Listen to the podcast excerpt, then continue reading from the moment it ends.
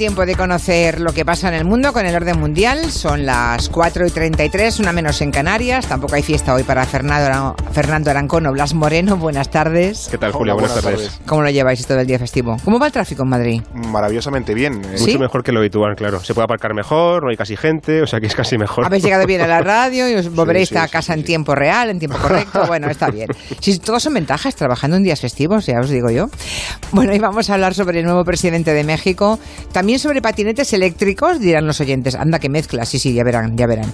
También vamos a hablar sobre el G20 eh, y empezamos, como siempre, con preguntas de los oyentes.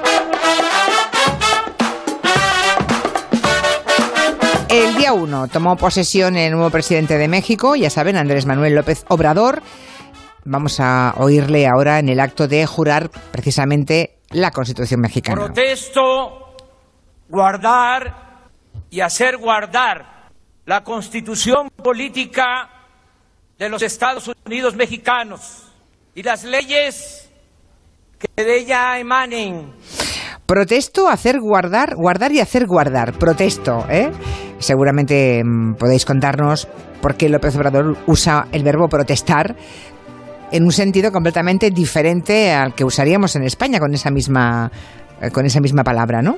Suena extrañísimo, ¿verdad? Yo creo que ha sonado Sí. como muy, muy extraño y además, viniendo de López Obrador, que es un candidato, bueno, un presidente ya, por el que se, que se conoce bastante, bastante crítico con el establishment mexicano y un poco, un poco, bueno, pues un poco de izquierdas, un poco tal, quizá podríamos pensar que el protesto lo, lo hace con alguna connotación, pues eso, ¿eh? de, de protestar contra, contra el gobierno y tal, pero no es así.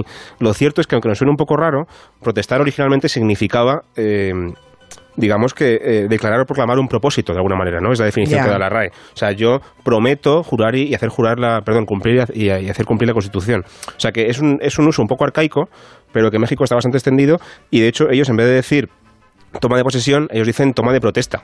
Cuando, Toma de protesta. cuando un presidente toma, toma el poder o es investido presidente, se dice que ha tomado protesta de su cargo. O sea que ya digo, suena un poco extraño, pero bueno, es, es, no, es bueno, lo habitual. Yo creo que mm, eh, sí, puede sonarnos extraño, pero seguramente ellos se acercan más a la, al lenguaje latino que el nuestro, que ha evolucionado más y ha tomado otros vericuetos semánticos, Bu- ¿no? Bueno, de hecho es que ahora que me acuerdo, protestantes, la, la- la vertiente cristiana de, de los protestantes se llama así porque ellos protestaron eh, acatar la, la doctrina de Lutero en contra de la católica.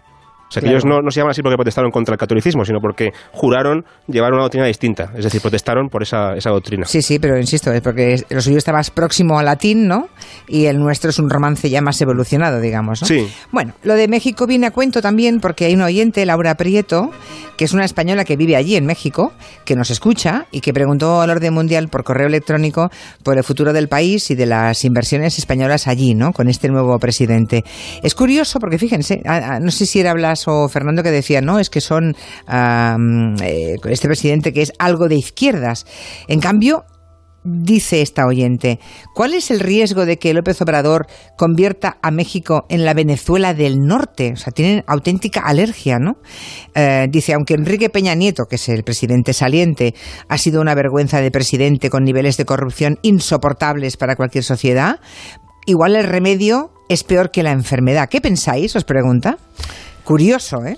Sí, se ha hablado mucho bueno, de- del riesgo que podía conllevar para México la llegada de López Obrador y convertirla en esta llamada Venezuela del Norte, pero yo creo que el, riesgo de que esto ocurra es bastante escaso, también porque soy enemigo de, de ser agorero con, con las llegadas presidenciales, porque al final la política es muy compleja y nunca termina de salir como, como uno quiere. Pero Andrés Manuel López Obrador, AMLO, para los amigos, que es el acrónimo de su nombre y apellidos, este nuevo presidente, pues tiene un, un programa que básicamente, para que nos entendamos, es una mezcla entre la socialdemocracia clásica europea de hace 20-30 años y eh, ciertos toques de discurso populista. Por ejemplo, uno de sus focos es aumentar el mercado interno y para eso eh, quiere aumentar la capacidad adquisitiva de los mexicanos, por ejemplo, subiendo pensiones, los sueldos de los funcionarios, integrando a muchos jóvenes en el empleo, porque también tiene muchos problemas con desempleo juvenil, y mejorando también la formación de los eh, jóvenes mexicanos con muchas becas universitarias, ¿no? porque también hay problemas evidentes a nivel formativo. Pero luego también... Y eso les parece peligroso a algunos, está, es curioso. bueno, al final siempre se distorsiona el mensaje, porque sí es cierto que también ha tenido ese toque populista, por ejemplo, de querer vender el avión presidencial, los helicópteros, como también quitar coches oficiales, que eso al final queda más de cara a la galería porque si tú lo miras, el coste que supone eso para un país tan grande como México es ínfimo. O sea que al final que el, presidente se quite el avión presidencial, pues bueno, no le supone un ahorro real al país, pero bueno, queda muy bien de cara a esas promesas. El mayor problema que va a tener López Obrador es que se ha generado mucha, muchas expectativas en buena parte de la población mexicana y gestionar las expectativas es complicado, ¿no? Entonces, bueno. Es que la vida allí es muy complicada, ¿eh? Efectivamente. Es que, además uno sale por la mañana, pero no sabe si va a volver vivo por la noche. La cantidad de inseguridad, la violencia, es, casi un estado fallido en México hoy, ahora mismo, ¿no?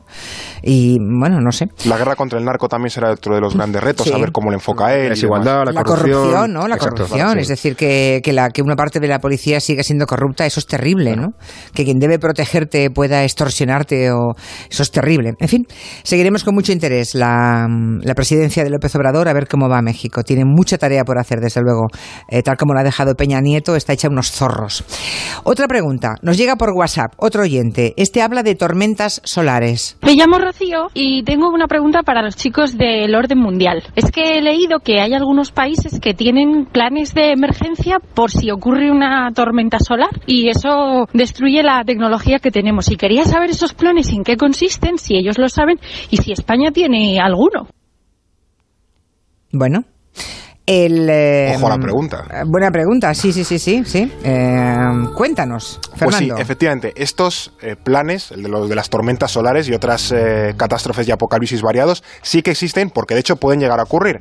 En 1859, de hecho, hubo una tormenta solar tan fuerte que dejó ver auroras eh, boreales en latitudes como Madrid, Roma o incluso el Caribe. O sea que es algo propio de los países nórdicos y de hecho del, de más al norte, ¿no? Pero bueno, en Madrid se podían ver auroras eh, boreales y dejó fritas literalmente las entonces redes eléctricas que eran telégrafos y, y poco más, ¿no? Estaba mucho más avanzado. Pero para que nos entendamos, una tormenta solar puede llegar a chicharrar literalmente todos los dispositivos y sistemas electrónicos que tenemos hoy día que a día de hoy están absolutamente en todos lados. O sea que no es asunto menor lo que, lo que se plantea aquí a nivel de, seguridad nacional, ¿no? Y España no tiene un plan para esto, al contrario que Estados Unidos, que sí tiene, lo desarrolló con, con Obama, centrado sobre todo en proteger comunicaciones, que es vital, e infraestructuras críticas tipo centrales nucleares, que al final es lo que te aporta la energía, ¿no? Pero también podemos pensar, bueno, a ver, eh, esto es muy improbable que ocurra, y eso es cierto porque al final las tormentas solares no, son algo súper habitual de cada día. Pero es que, por ejemplo, las tormentas solares, el, daño que hacen viene por un pulso electromagnético. Y un suceso que también puede provocar un pulso electromagnético es una detonación nuclear eh, a muchísima altitud, a lo mejor a 300 o 400 kilómetros de altitud. Y eso, bueno, eh, podemos pensar que hipotéticamente un país en un futuro, tipo yo que sé, Corea del Norte, Irán, el país de marras que sea, puede llegar a hacerlo. Porque esto pensemos en un país, por ejemplo, que ocurre este suceso, que es un pulso electromagnético a gran altura y que le deja literalmente sin sistemas de comunicación, con un montón de infraestructuras paralizadas. Sin hospitales, sin comunicaciones, sin aviones, sin, nada. De, indefensión que puede llegar a tener es muy importante. Y esto lo hace una sola arma nuclear. O sea que bueno. ¿Y solamente lo tienen en Estados Unidos esto? Eh, hay varios países que están desarrollando, los países, eh, por ejemplo, eh, Rusia también ha desarrollado Alemania también, Alemania, Reino Unido también lo ha llegado a plantear, pero en España todavía no. Y es un, un, suceso. Os digo la verdad, no me extraña lo más mínimo. claro, sí iba a decir yo, que creo que no estamos ahora mismo pensando en eso, ¿no? No, pero no, no, yo creo típica cosa que, que, si la haces, pues ahí está y, y, es útil. ya, ya, no, pero es que yo estoy segura que coges un micrófono, te vas a la castellana y haces una encuesta a los primeros mil españoles que pasen o en las Ramblas y estoy segura que ¿para qué vamos a invertir en eso? Bueno, pues... Pero el día que pase, ahí el día que pase. Me debería decir que incluso a lo mejor tampoco los parlamentarios saben, pero, pero bueno, esto ya. Sí, eso sería más grave, que los diputados tampoco tuvieran ni la más remota idea de lo que estamos hablando, pero lo curioso es que lo supiera un oyente, ¿no? Que lo planteara como pregunta. Sí que se ha llegado a plantear en el Parlamento, pero bueno, ha quedado ahí un poco de tapadillo y no, no ha tenido más, más tirón. El primer ministro francés, ya saben que anunció el martes que se aplazaba la entrada en vigor del impuesto sobre el carburante. Ah, y bueno, pues em, ahora también, hoy ha dicho que lo deja en suspensión definitiva y ha sido todo pues eh, provocado por los graves disturbios de este fin de semana en Madrid, en París, perdón, de los eh, chalecos amarillos. ¿no? Nos pregunta Andrés si realmente el único motivo de las protestas de esos chalecos amarillos fue este asunto, el impuesto sobre el carburante, o si hay más cosas. Blas. Ocurre que este movimiento además es muy raro porque no ha habido líderes sindicales que lo promuevan, no ha habido partidos políticos que lo promuevan, ha sido muy horizontal, se ha organizado por redes sociales y ha desconcertado mucho tanto a la política francesa como a los propios franceses, ¿no? porque no saben muy bien qué, qué pasaba. Y es verdad que esto sí que empezó por el tema del carburante, pero yo entiendo la impresión que me da, sobre todo al ver que después de que el gobierno haya reculado todavía sigue habiendo protestas y no parece que vayan a, dejar de haberlas, que al final hay un motivo que estalla la protesta, pero después hay muchas más cosas más profundas que son las que realmente eh, alimentan la, la llama. ¿no? ¿Qué ocurre? Eh, Macron llegó al poder, aunque parezca que hace mucho tiempo ya, solamente hace un año. Eh, y entró en, la, en el Elíseo con una aprobación superior al 70% de, de los franceses. ¿no? Eh, su, su su agenda reformadora parecía que era muy ilusionante, podía hacer cosas nuevas, era un tío joven, el típico señor que si se le da bien puede gobernar durante décadas eh, si, si, no encuentra ninguna oposición, ¿no? Bueno, pues ese 70% que tenía hace un año ahora está en menos del 30%. O sea, solamente queda un cuarto ha de los franceses... todo su capital político. En solamente un año. Entonces, sí, sí. claro, lo que ocurre es que los franceses están dando cuenta de que su forma de gobernar, eh, bueno, parece que solamente se centra en, en, París, parece que no se da cuenta de las necesidades que tiene la gente en las ciudades más pequeñas de en las zonas rurales, porque además es que este impuesto iba precisamente a grabar a toda esa gente que utiliza el coche que es la gente que vive en esas eh, ciudades pequeñas que se tiene que mover y tal, no como los parisinos que pueden ir en bici o pueden ir en metro, ¿no?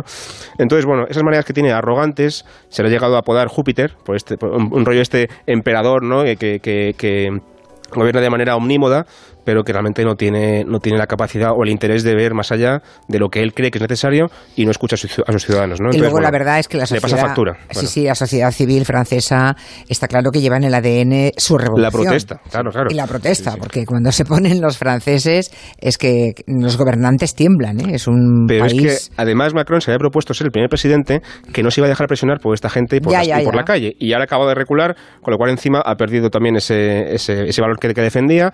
Y además, por cierto, una cosa que ya me- para acabar me gustaría contar, que es que a medida que Macron pierde eh, respetabilidad y también apoyos, suben otras alternativas y, y teniendo en cuenta que ni el Partido Conservador ni el Socialdemócrata, que antes gobernaban en Francia, están absolutamente dilapidados también, quien sube es Marine Le Pen, que ya perdió las elecciones hace un año, pero que ahora lidera las encuestas de cara a las europeas. O sea que cuando Macron no, no funciona, eh, la alternativa puede ser que sea otra peor. Mal asunto, desde Sí. luego.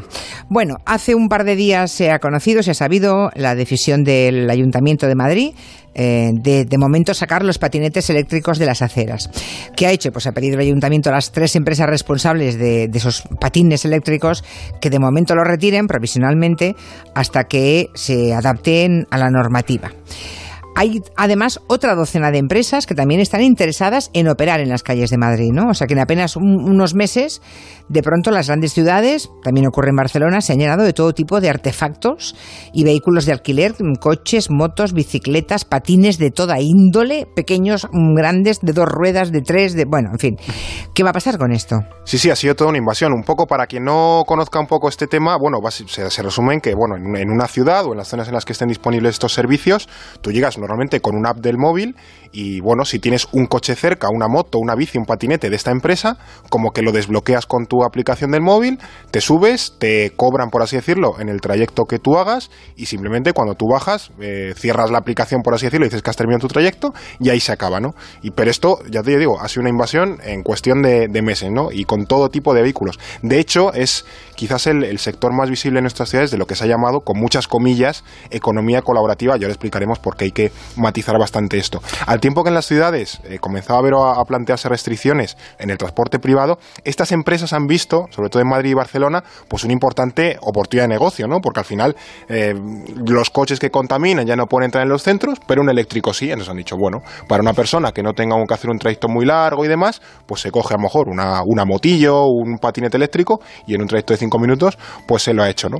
Y al final, uno de los primeros problemas que se ha generado con, con, con estos servicios es una sobreoferta, porque ahora está plagado y todo tipo de empresas se meten a este negocio, a ver si lo intentan copar un pequeño nicho de la tarta y tal. Y el segundo es que también se ha naturalizado todavía este tipo de servicios, porque al final el caso de los patinetes ha evidenciado lo que hay detrás de muchos de estos servicios, que es primero poco apegado a las normas, por eso los han retirado, las normas de tráfico, y sobre todo un sistema de precariedad y el trabajo 24 4x7, que es el, quizá la, la, cara oculta que se le ocurre por las noches, que es cuando hay que recargar estos patinetes, pues es una persona que básicamente va con una furgoneta, los mete dentro de la furgoneta, se los lleva a su casa y los recarga allí. O sea, básicamente estas empresas funcionan con que hay eh, gente particular, con sus coches particulares, con su gasolina particular y con su enchufe en casa, que se dedica a recoger patinetes, cobra tanto por patinete, creo que son 5 o 6 euros, y eh, los tiene que llevar a su casa, recargarlos con su enchufe y después llevarlos otra vez a la ciudad a la mañana siguiente. Entonces la empresa simplemente funciona de esa manera, eh, apelando a que hay gente que le interesa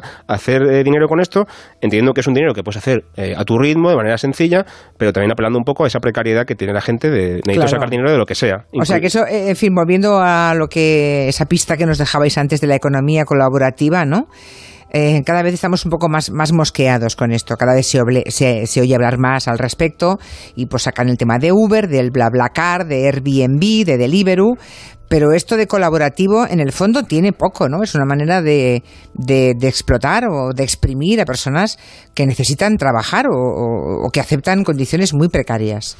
y que además eh, redunda en un modelo económico que no nos gusta porque además lleva a situaciones que, que, perjudican a la sociedad en, en, muchos sentidos, ¿no? Y además yo le he pensado, he estado dando vueltas estos días y, jolín, yo, soy usuario de este tipo de cosas. Y recuerdo cuando era tan buena idea, yo voy de viaje con mi coche yo solo, y por qué no voy a meter a otra persona conmigo eh, que me ayude a pagar gasolina, eh, contaminamos menos y encima voy acompañado y tal. Es una idea estupenda. O por qué no voy a alquilar mi casa unos días cuando me voy de vacaciones y así también me saco un dinero extra, ¿no? Y alguien que viene a mi ciudad puede disfrutarla desde una casa de alguien real. Al principio era una idea estupenda. Pero ¿qué ocurre? Que ha llegado un momento, eh, como tú decías, que ya no es economía colaborativa, sino que es empresas grandes que sin necesidad de contratar a nadie eh, hacen, se hacen un lucro enorme, aprovechándose además de la precarización de la gente. Hay un caso que se conoce menos que, estos que comentabas tú, pero que es muy paradigmático, que es lo que se llama Amazon Flex, que es una variante de Amazon, Amazon, la multinacional Amazon, que lo que ha hecho es que le ha propuesto a, particulares que con su coche particular repartan los paquetes de Amazon, de nuevo, pues eh, como el eslogan es, sé tu propio jefe con tus horarios particulares y sácate un, dinerillo extra. Pero al final es que Amazon está, está, está llevando sus paquetes en coches de gente particular. Con su gasolina, por supuesto, y con sus riesgos y con su, ese tipo de cosas, ¿no? Sin contrato, ese tipo de, situaciones. Poniendo ellos todo, claro. Claro, claro. Para ganar, es que igual por cada envío les dan dos euros o uno, eh, vete a saber, ¿no? Si al margen le quitas gasolina, cuota de autónomo, no sé qué, pues no te queda nada. Tremendo, tremendo. Em, lo que parece claro es que estas empresas, eh, digamos, este rollo de la economía colaborativa tan falso, ha venido para quedarse, o sea, esto no va a cambiar, ¿no? Al contrario, lo que van a conseguir es que cambiemos todos la manera de consumir y la manera en que vivimos, ¿no? Em, eh, no sé, em, no sé hasta dónde pueden llegar y qué va a ocurrir en el futuro, pero cada vez veremos ofertas más parecidas de este tipo y personas aceptándolas como mal menor porque no tienen otra cosa en la que trabajar. Claro, es que al final toda esta lógica, y también lo comentaba un poco Blas, viene, viene de Estados Unidos, donde estos, estos servicios ya tienen mucho más tiempo, ¿no? Y, pervive la idea esa de ser tu propio jefe, trabajar cuando quieras, bueno, que en principio parece, parece buena idea, ¿no? Pero que al final sobre, sobre el papel, de pintar muy bien, acaba siendo que trabajas 24/7 y, y por unos sueldos absolutamente irrisorio. O sea, te autoexplotas, autoexplota a uno mismo y, estás eh, currando por, por, por, cuatro duros. La segunda cuestión es que al final se ha pervertido también eh, esa idea, ese concepto de la, de la economía colaborativa, porque al final las ideas iniciales de poner en contacto a gente entre servicios y clientes, que al final que no es inventar el fuego, es lo que eran las antiguas páginas amarillas, básicamente, solo que ha adaptado un poco al, al mundo digital, pues ha cobrado mucho, mucho más impacto, ¿no? Y han derivado en que al final el, el intermediario, que es el que pone en contacto al cliente con el que provee el servicio, pues secuestre todo el proceso y al final sea, por así decirlo, juez y parte en todo, porque ponen las normas de, todo el sistema, pero a su vez es el que eh, da, el servicio, pues por ejemplo, tipo, tipo Uber, ¿no? O sea que también, incluso desde el punto de vista del consumidor, eh, deberíamos plantearnos de, por ejemplo, mm, ¿tienes eh, realmente necesidad de que una persona venga en bici 5 mm, kilómetros para traerte, yo que sé, un bote de desodorante que se te ha acabado y no puedes bajar al, al súper de la esquina por él? O sea, que también es un modelo de consumo en el que, independientemente. De que todos somos culpables, ¿eh? todos tenemos una parte de responsabilidad, eso está claro. O que te traigan a casa una pizza, ¿no? O Oye, baja, ponte unos pantalones, tío, tía, ¿no? Y vete, y vete a buscar a la O llama al restaurante y pide la comida que quieres, pero. Es que además las pizzerías ya han dejado de repartir con sus pizzeros. Ahora ya tiran de Delibero o de Globo porque son mucho más baratos. tan grande que, que ha absorbido a todos en ese sistema y todos ahora tienen que jugar con esas reglas que marca la gran empresa, ¿no? Eso es tremendo. Y es, eh, responsabilidad de todos. Sí. Otras cuestiones, repasando la actualidad del mundo internacional. Esta semana los líderes mundiales han estado en Buenos Aires para la cumbre del G20 y aunque no parece que la cumbre haya dado mucho resultado, al menos sirvió, todo el mundo estaba muy pendiente y básicamente el mundo de las bolsas, el mundo financiero internacional, estaba muy pendientes de qué pasaba cuando Trump y Xi, el primer ministro, el presidente chino, se encontraran, ¿no? Se encontraron, en efecto, cenaron juntos y acordaron algo que se ha llamado una tregua en la guerra comercial. Bueno, de hecho, al día siguiente subieron las bolsas, ¿no? Eh, hoy ha pasado una cosa, bueno, en las últimas horas, que han detenido en Canadá por orden de Estados Unidos a, la heredera y directora financiera de Huawei, la gran empresa eh, china, y parece que las bolsas están volviendo a bajar por el miedo a lo que eso supone. O sea que en la guerra entre China y Estados Unidos nos jugamos todos muchos cuartos, ¿eh? como decían los abuelos. es que parece que es extraño que pueda afectar a esta cosa tan grande la atención de una persona que al fin y al cabo es una persona, eh, bueno, no anónima, pero es una persona nada más, ¿no? Pero es verdad que esta señora eh, es la heredera de este imperio que es Huawei, que aunque parezca que es una marca que no conocemos mucho, cada vez llega con más fuerza a España y ya es el segundo productor mundial de smartphones, o sea que es una empresa que, aunque no conozcamos mucho, es enorme. ¿eh? Y además es un poco el Apple chino, ¿no? Sí, sí, claro. De hecho ya lo hablamos en Coruña hace un par de semanas, ¿no? Que, China está buscando competir en ese mercado de la tecnología y lo hace cada vez con, con mayor fuerza y además, digamos, de alguna manera patrocinado ayudado por el Estado. Entonces, cuando tú tocas a Huawei, de alguna manera también estás tocando al gobierno chino y de esa manera, en este momento tan, tan álgido, tan crítico del tema de la guerra comercial, que se detenga esta señora bajo acusaciones de haber violado las normas estadounidenses eh, que, impiden hacer comercio con Irán por el tema de las sanciones al acuerdo nuclear, bueno, pues llega en el peor momento de todos porque amenaza con hacer romper todo, todo el acuerdo que tenían, ¿no? Porque más con esto del G20 se ha, dado un poco la paradoja que muchos argumentaban antes de que toda esta guerra comercial empezase, que es que no tenía por qué ganar ninguno de los países. De hecho, yendo más allá, podían acabar perdiendo los dos, tanto China como Estados Unidos. O sea, por ejemplo, en, en China estaba notando muchísimo la subida de aranceles de Estados Unidos porque les costaba vender mucho más. E incluso en Estados Unidos, Trump se ha estado dando cuenta estos días, sobre todo con el este ERE que ha hecho, por así decirlo, General Motors, de reducir plantilla y reducir producción, que al final estas empresas grandes multinacionales estadounidenses les cuesta mucho más importar todo lo que necesitan. Entonces al final estaban viendo que por darse palos unos a otros se estaban perjudicando los dos y han dicho, bueno, vamos a llegar, vamos a darnos un tiempecito, 90 días creo que son, y vamos a ir reflexionando a ver qué podemos hacer, a ver si mm. podemos llegar a algún acuerdo y demás, porque al final están viendo que se han atado los dos y van al precipicio. Pero claro, cuando en Estados Unidos se tiene esta mujer, pues China dice, no podéis detener a esta persona, tenemos que defender a nuestros ciudadanos y igual amagamos como volver a, a la guerra, ¿no? O sea que, bueno, delicado. Mira, acabo de entrar en el tema eh, en la bolsa, en el IBEX 35, y bueno, lo que dicen es que la caída de Wall Street ha empujado al IBEX a, mínimos del año, ¿no? Y a su peor momento. Ah, y en todo, en fin, por lo que he visto en toda la prensa y toda la información económica, se da mm, como elemento clave la detención de la heredera de la directora financiera de Huawei, ¿no? De esta empresa china, porque de pronto la tregua esa que supuestamente se firmó tácitamente en Buenos Aires entre Estados Unidos y China, parece que eh, la detención de esta mujer la ha roto y están, como el dinero es tan cobarde, ¿verdad? Pues parece que está ya todo el mundo replegándose. Y de pronto la detienen en Canadá, fíjense, y este, ella estaba en Toronto y de pronto caen las bolsas del mundo. somos tan vulnerables a todo ¿Eh? el poder de las grandes empresas al final. Esto es como un dominó. Aquí tiembla una y el resto ya empiezan a caer solas. Sí, pero que, no son países, es lo que tú decías, son empresas, muy grandes, pero empresas que tienen más poder que los países. Sí, pero también se juega esa competición detrás de las empresas chinas, también compiten con los estadounidenses, ¿no? Entonces es una, es una batalla de muchos niveles y al final los estados también apoyan a sus empresas en ese, en ese sentido. Si desean ustedes hacer cualquier tipo de consulta a orden mundial, pueden hacerlo a través del WhatsApp de Gelo, 638 442 081 pueden enviarnos un correo a julianlaonda.es o bien pueden contactar uh, directamente con el ordenmundial.com que en la próxima edición pues responderán Fernando y Blas uh, con mucho interés y muy bien. A, todo lo que pregunten los oyentes. A todo lo que pregunten. Hasta la semana que viene. Buenas tardes. Hasta, la próxima. Cariño, esta tarde viene un técnico de Securitas Direct a instalarnos la alarma. Ah, no sabía que habías llamado. Sí, ahora que nos mudamos a chalet con tantas puertas y ventanas, me quedo más tranquila si instalamos la mejor alarma que hay. Además, es la que tienen todos los vecinos. Protege lo que más importa con Securitas Direct, la compañía con el mayor número de expertos para proteger tu hogar. Llama ahora al 945 45 45 o calcula online en securitasdirect.es. Recuerda 945 45 45.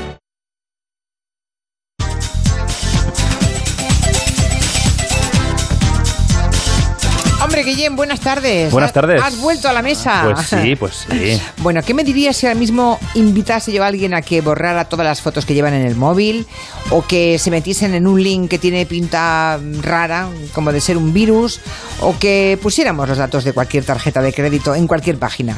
¿A qué me dirías que no? No, eso no, No, no, nadie con dos dedos de frente lo podría hacer. Pero eso sí, hay que reconocer que vivir online a veces es un poco estresante, precisamente por esos riesgos. Es muy estresante. ¿Y qué podemos hacer para evitarlo? Pues empezar a vivir online con Movistar. ¿Que ¿Qué es vivir online? Pues resulta que al tener eh, el servicio de conexión segura que incluye fusión, tú navegas con total tranquilidad en la red más segura, protegiendo todos tus eh, dispositivos de posibles infecciones, virus y ataques. Ojo, dentro y fuera de casa, aunque te conectes a una red desconocida. Y con el servicio de Movistar Cloud tienes espacio ilimitado y gratuito en la nube. Así todos tus archivos estarán a salvo, también incluido en Fusión. ¿Y qué más? Pues que con la app Smart Wi-Fi controlarás en todo momento quién se conecta a la red de tu casa. Además podrás eh, los dispositivos conectados, el nombre de tus redes Wi-Fi y desconectarlas cuando quieras. Y todo esto desde tu smartphone aunque estés fuera de casa. Así que ya lo sabes, tú tranquilo, activa estos servicios en movistar.es barra seguridad y di hola a vivir online que Movistar protege tu vida digital. Pues si quieren seguir ustedes om, acompañados, eh, recuerden que después de las noticias que llegan ahora puntualmente a las 5, 4 en Canarias, vamos con las personas físicas.